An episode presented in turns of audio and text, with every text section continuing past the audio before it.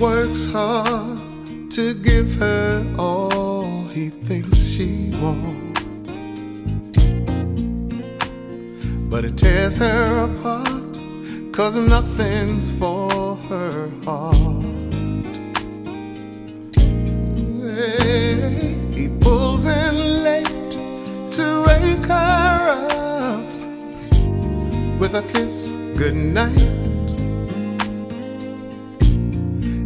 could only read her mind, she said, Buy me a rose, call me from work, open a door for me, what would it hurt? Show me you love me by the look in your eyes. These are the little things I need the most in my life. 大家好，我们今天接着聊。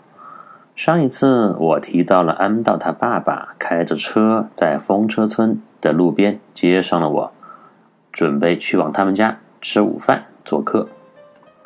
然后安道爸爸呢就飞快的开着车，一边用英语给我介绍这附近的风光和街道布局的情况，一边用荷兰语和他的两个孩子聊着天。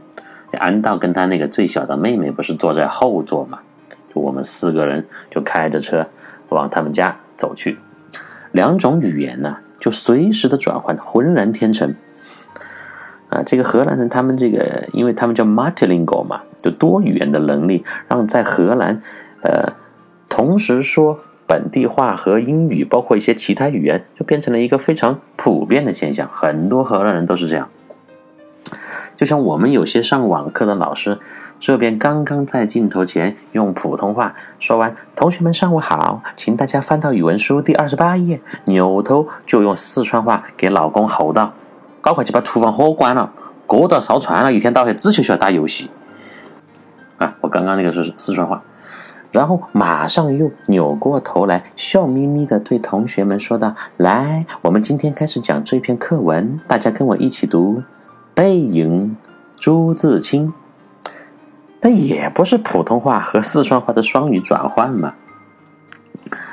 荷兰人呢，因为很早就和全世界做生意，所以他们学校的基础教育体系就规定，从孩子们很小的时候就要使用双语教学，全民的英语基础都非常的牢固。而他们的英语教学理念和模式，和我们中国的完全是不一样的。他们完全是从实用的角度，把语言当成一种交流工具，来培养孩子们与人的沟通能力。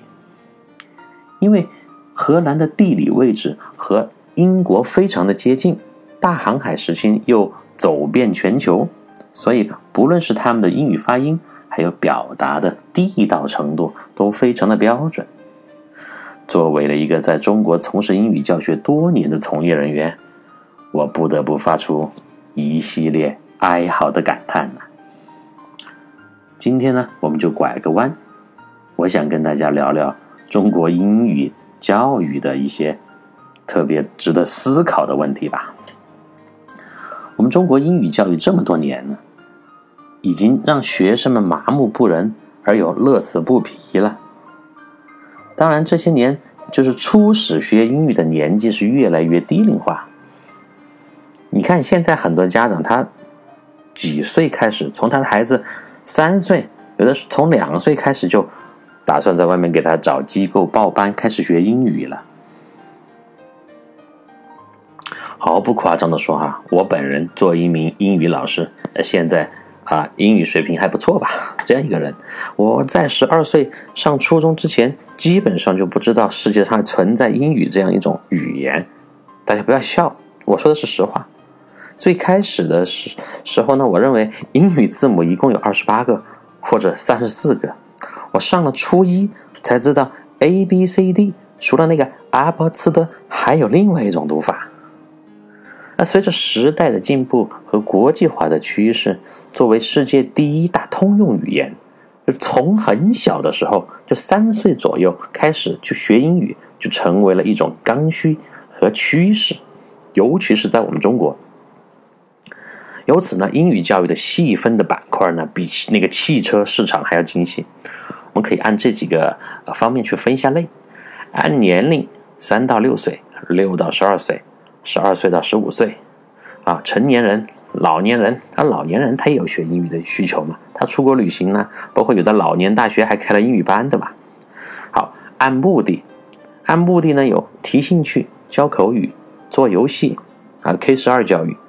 考研、考托福、考雅思、考剑桥，啊，各种考级嘛。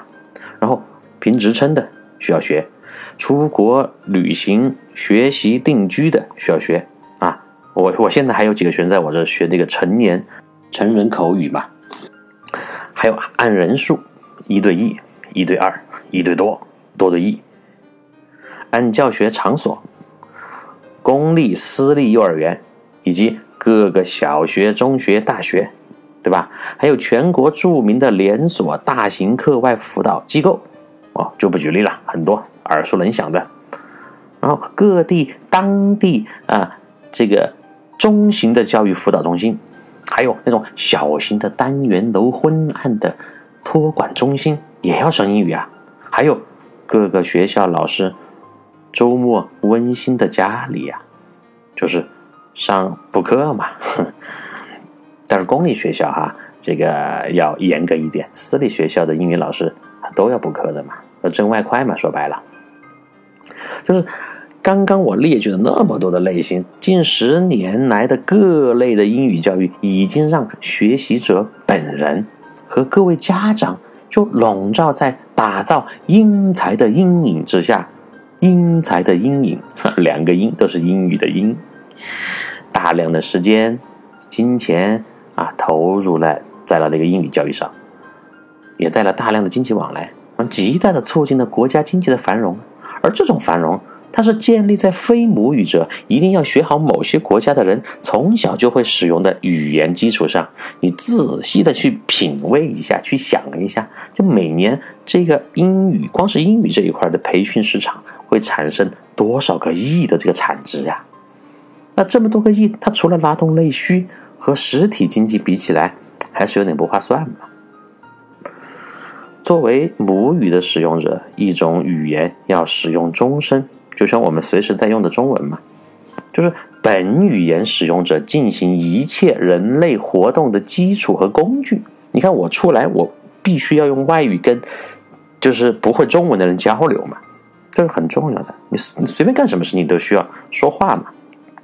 这个道理很简单啊，所以英语的重要性当然不言而喻啊。但是有多少人想过，你在某一时期花了巨大精力和财力学来的英语，它的持续使用时间会有多长呢？它保持相应水平的周期会有多久呢？那种幼儿英语琳琅满目的产品产品啊，它往往它收的都是天价，非常贵嘛。但是它能否与小学和以后中学教阶段的校内英语课程衔接呢？我们在外面看到很多这个幼儿培训机构，它用的是不同的教材体系方法，然后这些学生他又到了这个小学和中学里面，他可能又会去到不同类型的学校，有的是私立学校，有的是外国语学校，他对英语重视程度就要强一些，那么公立学校呢就要差一些。那么之前这些学生，他是能不能够对接上他以后学习的这个阶段的？这个问题也需要去思考一下。因为我们中国的教教学教育体制啊，大家都懂的嘛。就一个小朋友的起始阶段，他基础基础再好，他在上小学以后，他能不能延续和保持呢？这个就取决于他们所上小学的英语课程安排。如果严重脱节，或者所在的学校不够重视，你想要保持之前的那个状态呢？家长们唯一的方法就是需要继续用非常高额的价格，继续承担校外的培训费用。同样的道理嘛，从小学到初中，再从呃初中到大学，再到工作。就各种考级考试，大多数英语学习者把英语在中国的那种应试的功能是发挥到了极致，但是听说能力和交流运用的能力非常的低下呀。就这个问题是数十年来我们中国英语教育一直为人没有啊根本解决的问题。从几岁到几十岁，所有花在英语学习上的时间、金钱还有心血，大都是在冷冰冰的试卷上的工具。而语言本身作为交流、对话、传递思想、促进文化互通等等这些基本功能，在学习者拿到所谓的一张证书或者文凭以后，就变得烟消云散，甚至可以说还未开始就已结束。但我们真正反思过学习英语的终极的目的吗？有很多人，他可能当年背单词，单词量很大，一万多哈，甚至两万。然后这个公共英语四级、六级啊，包括这个专四、专八，你也都过了，你考试成绩很好。但你真正能够与外国人交流吗？这是一个老生常谈的问问题了哈。就平时我们说的哑巴英语嘛。你的文凭真的不是代表你的能力呀。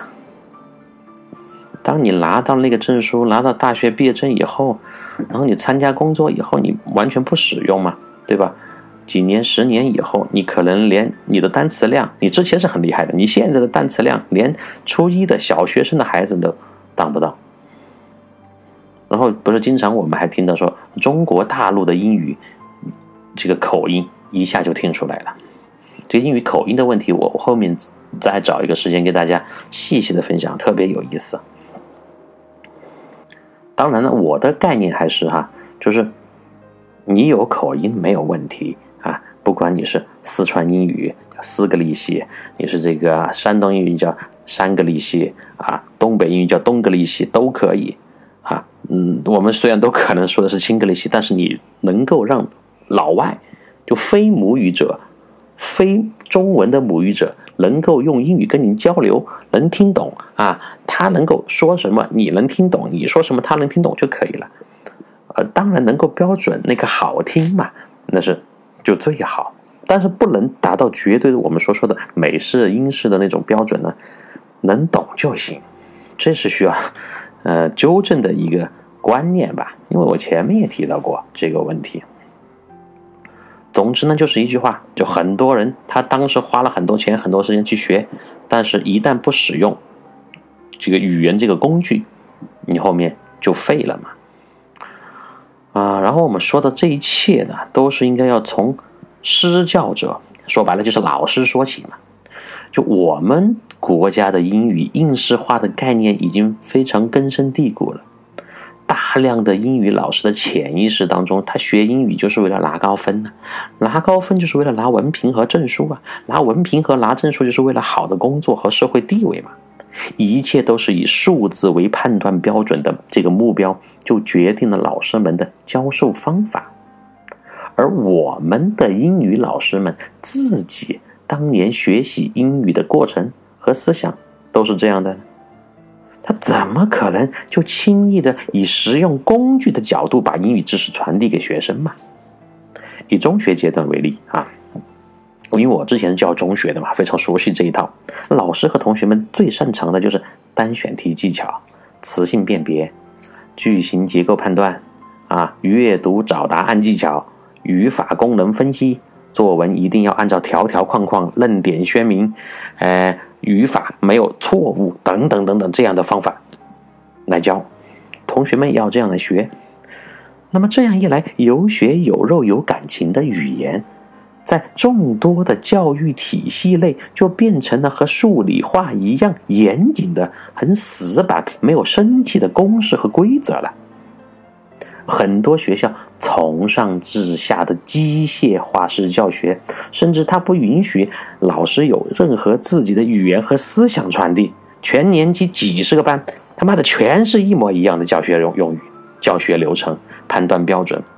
那老师的这种机械化的操作，学生的机械化的记忆和应试，毫无思想，毫无感情，流水线上的教育学练与考。我们试问，这样的教学，他怎么来培养同学们的辩证思维、创造性思维和批判性思维呢？就脱离了真实的文化和语境环境，怎么去传递语言本身它充满了无限魅力和变化万千的精神内涵呢？那，同学们，他在这样年复一年啊的高度的机械化的训练下，那考试肯定就很厉害，很厉害呀！他一定就会冲向二幺幺、九八五啊，一定就会金榜题名，走向父母和老师认为的人生巅峰。但是，同学们毕业以后，你总要走入社会呀。当你真正走入社会，面对多元的国际社会和全球文化的时候，你怎么去应变这个实际的语言交流呢？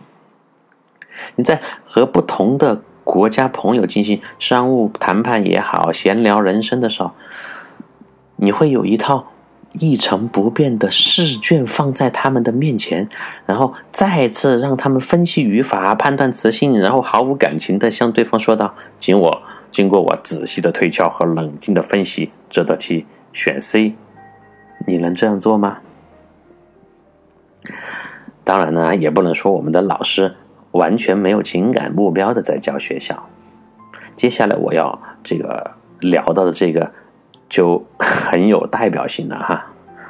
作为我们中国的英语老师，我们非常习惯的，处处的弘扬我们的社会主义核心价值观，尊老爱幼啊，助人为乐呀，吃苦耐劳啊，百折不挠啊。我们时时刻刻要把我们最优秀的中国传统文化强加到英语学习当中，就好像英语不是给我们带来全球视野的工具。它却是一种捍卫我们华夏民族优良传统的武器了。就两个例子，给大家分享一下。在人教版的初中英语教材当中，它有一篇讲到的是我们中国著名的二胡演奏演奏家阿炳，就是那个瞎子阿炳的经历。阿炳他人生是很悲惨的呀，少年丧父，家里很穷。后来雪上加霜，患病以后就双目失明，就靠着父亲传授给他的二胡技艺，啊，演奏二胡嘛，卖艺为生，留下了二泉映月的经典篇章。后来就成为了伟大的音乐家。好，那么我们传统的英语老师是怎么上这个课的呢？把课文读了，然后。呃，语言点讲了，单词该记的记了，笔记该做的做了，老师就开始升华这个情感。他怎么升华？他就一定会升升华到啊，阿炳这个人为了音乐事业顽强和残疾做斗争。体现了他坚强的意志品质，体现了我们中华民族的传统美德。那同学们一定要好好的向阿炳前辈学习，把不怕困难的精神用在学习和考试上，为了实现伟大的考上名校的中国梦而不懈努力奋斗。这个腔调是不是很耳熟啊？这很多人都经历过吧？就听起来多么的振奋人心呢？这同学们呢，就仿佛要和阿炳先生一起戳瞎双眼来挑灯夜战，刷题到天明。但这个事情为什么不能从另外一个角度来理解呢？就阿炳呢，他为了生存，他只能利用他唯一的技能，就拉二胡啊来谋生。他只是为了吃饱肚子，不要像父亲那样悲惨的死去。长期的演奏和练习，就让他的演奏技巧越来越炉火纯青，良性循环，最终就让他走向了顶级二胡演奏家的行列。而那个二泉映月这么惨的一个曲子，正是他悲惨人生的写照和反应嘛。他不是靠着对音乐的执着走向了什么艺术的天赋，这些都是后人给他安上去的。他当时就是仅仅。为了挣钱来演奏，他并不想成为著名的音乐家呀。只是他常年演奏的经历和不断的练习，让他客观的、自然的走向了艺术巅峰。这艺术巅峰也是后人给他取了一个名字嘛。他那个时候就是要生存，他知道什么叫艺术巅峰嘛。啊，这样才是一个人性自然的选择和发展道路嘛。就我们。在教学的时候就非要把顺序颠倒，就把它先描述成一个先有高尚精神才能达到成功这样一个楷模，而忽略了吃饱肚子才是一切的基础这样一个最起码的道理嘛。如果阿炳他早就饿死街头，哪来的高尚情操去实现艺术梦想呢？何况是在阿炳本人生活的那样一个兵荒马乱的年代，就这样的例子啊，其实很多。如果出现在语文、政治或者历史课上，这个我们中国的教材嘛，还可以理解。但是本来就承担了多元语言文化的这个英语课上，老师们都这样去引导学生。那我们外语学习的意义到底何在呢？就只是为了教给学生们冷冰冰的单词和语言吗？所以很多这个呃我们所见到的例子，在国外的文化当中是不存在的，或者是老外看起来是觉得特别别扭和搞笑的。我再谈一下第二个例子，就更有意思了。这个例子就跟考试相关。有一所著名的美国大学呢，它为了招纳全球精英的学生，在进行完笔试等重要的标准选拔程序以后，就进入了最后一轮面面试的环节，就是与报考的同学们聊天嘛。面试大家应该都参加过吧？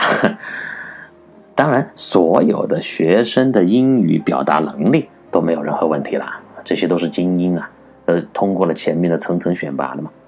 但面试官的问题非常的简单，甚至有些无聊。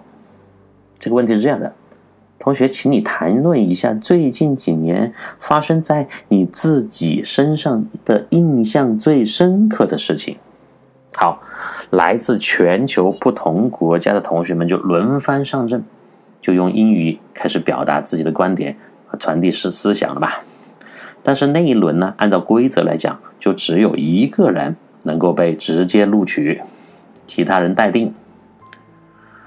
听完那个问题以后，中国的同学们啊就兴奋了嘛，找到了自己的这个舞台了，就一如既往的开始谈论自己的高光时刻，比如说和爸爸妈妈参加了地震救援呐，去大街上给危重病人献血呀。去某某重大活动充当了志愿者呀，去敬老院为老年人。洗脚啊，做饭呐，表演节目呀，带去温暖。就作为十六岁、十七岁这个年龄阶段的少年，他们所谈的经历，无一不是家国情怀、大仁大爱，对为祖国和社社会带去重大的价值。所以，中国的同学们觉得这样的事情让自己印象深刻。好，面试官听完了这些动人的中国故事，无不为中华儿女的大国担当意识而折服。但是最后的结局是什么呢？这些面试官选择了一个来自土耳其的很不起眼的男孩作为优先录取。我们来听一下这个男孩他自己的故事是怎么样的。这男生呢，他在中学的时候喜欢一个女孩。但自己的性格非常内向，不敢表达。后来他偶然得知这个女生是他一个关系很好的室友的表妹，他就欣喜若狂。在一次室友组织的聚会上，他就意外的又见到了这个女生。闲谈间得知这个女生和他喜欢同一个作家，然后他就以借书为名留下了这个女生的联系方式。最后呢，两个人就。渐渐的熟悉了起来，还成为了情侣。虽然最后因为中学毕业以后，他们这个啊去到不同的学校嘛，距离拉长了，还是分手了。但是这段青春时光里最美好的回忆，让他难以忘怀。就是这样一个故事。得知这个录取结果以后，来自中国的高材生们面面相觑。百思不得其解，他在他在谈早恋呢？早恋不是最最禁止的话题吗？那怎么还优先录取了呢？这所知名高等学府的面试官最后给出了以下的评语：在人生最美好的时刻，就是他们那个青年时刻啊，少年时刻嘛，十七岁左右，十七岁花季嘛，雨季嘛。情感的压抑只会让人在未来的发展道路上留下阴影。就中国学生们的社会贡献虽然积极，但是过于标榜就违背了在这个年纪的自然发展规律。就相比起来，那土耳其男孩他的经历就更加的真实自然，娓娓道来的过程当中，还让面试官们回想到了自己的青葱岁月，非常能够打动他们。这就是人性的体现，这是一个人真实情感的倾诉。那无论上了大学，走向社会，我们都是人呢，都要带着自己的感情去做事儿。我们要赢得人心，就要学会真实的表达自我。所以他们认为土耳其男孩更符合长远的人性发展规律。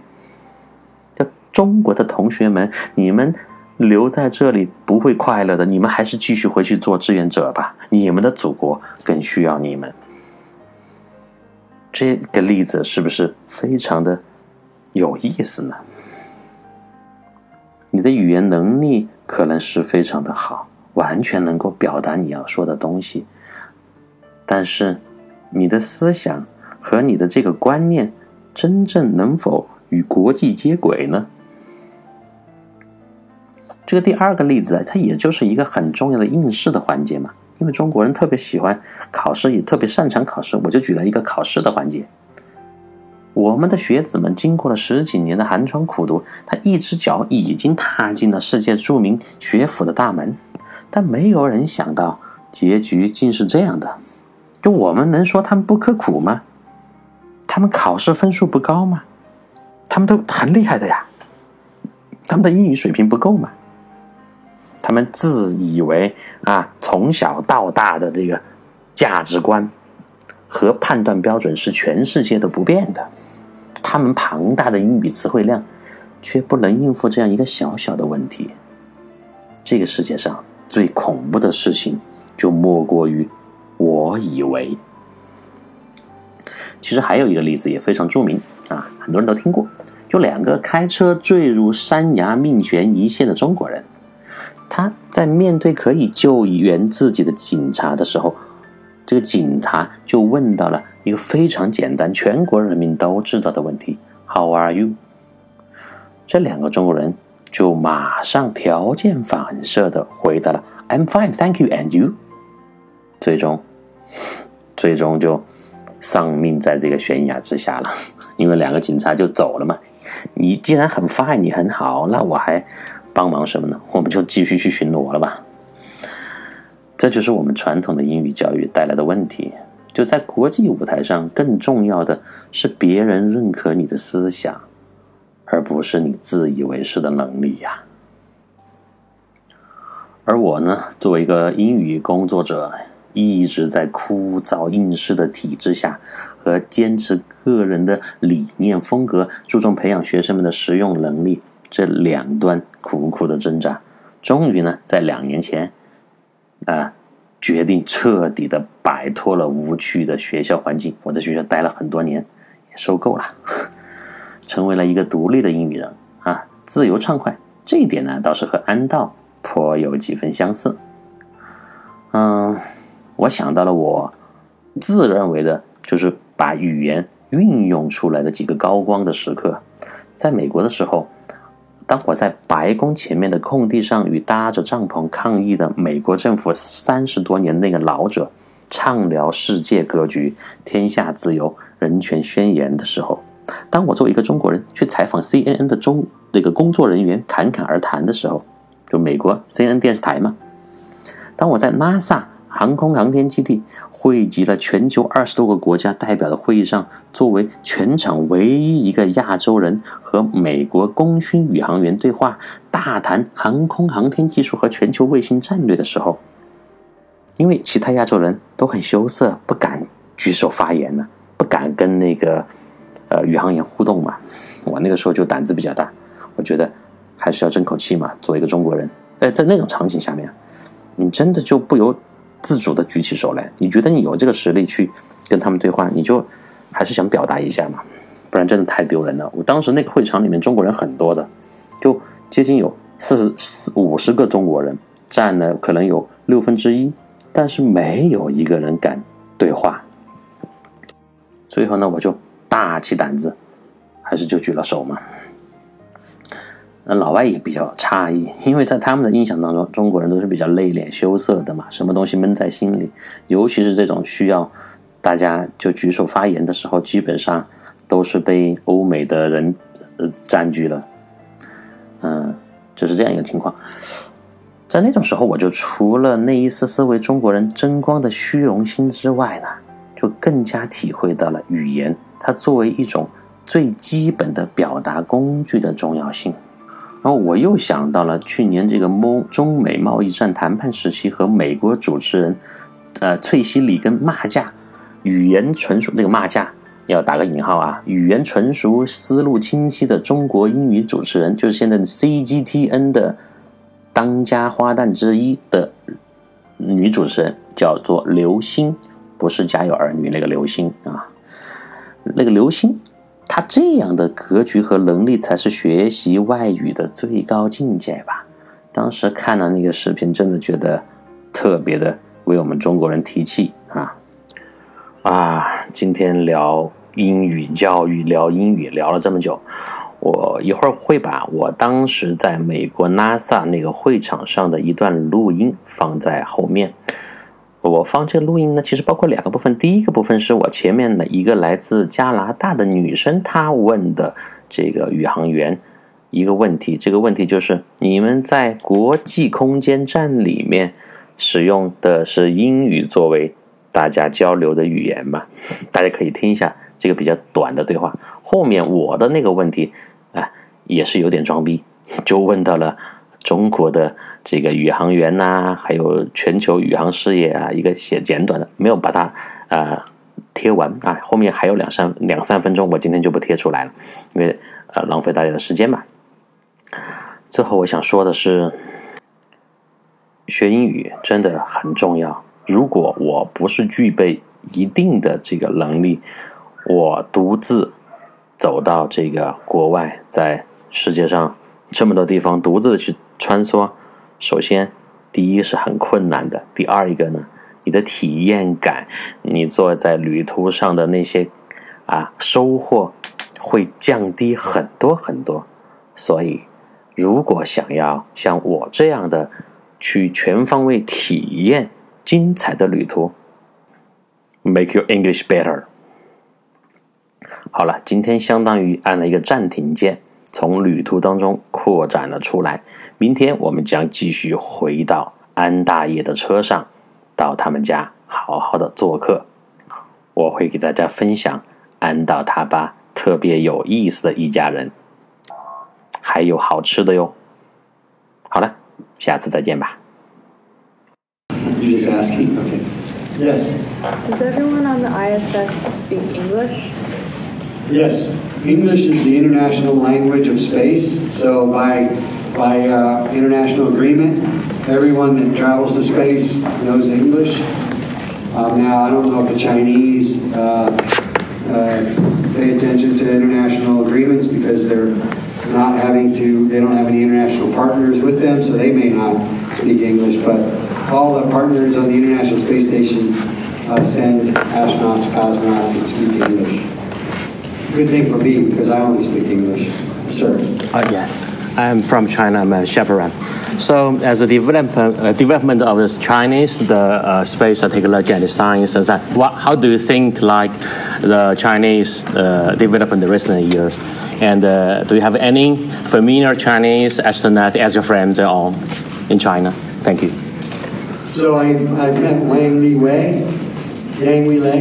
Yeah, Yang Li Wei. Yeah, yeah, Yang exactly. I've yeah. met him. Oh, you met him? I met him. Yeah, he's here in China. Nice guy. Yeah, yeah. Uh, I met him in uh, Vienna, Austria, I think. But uh, uh very, uh, very impressive. Yeah. Taikonaut. I think uh, I look forward to when our countries can um, work together in space. Wow. So far, we, we have rules that we don't we don't share information with the Chinese right now on space, but I'm hoping that in the near future we'll get agreements that we can. Thank you, Merritt. So, yes. Thank you. One more.